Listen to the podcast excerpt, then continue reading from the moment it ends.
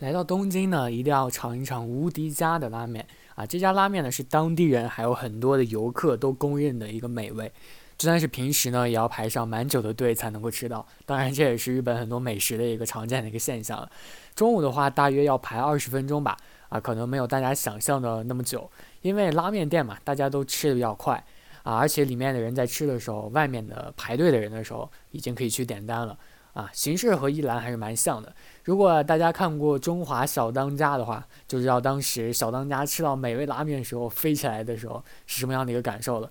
啊，有很多人拿无敌家和一兰去做对比，得到的答案呢也仅仅就是很好啊，啊都很好啊这样的答案。啊，我觉得呢，一兰的拉面和汤底吧，可能更加有特色，而无敌家呢。啊，它之所以叫无敌，我觉得它的这个叉烧还有溏心蛋是更胜一筹的。它的面啊有一些略咸啊，所以真的是各有特色吧。如果想品尝拉面的话，就去一兰；反之想尝试配菜这样的感觉的话，就请来无敌家试试。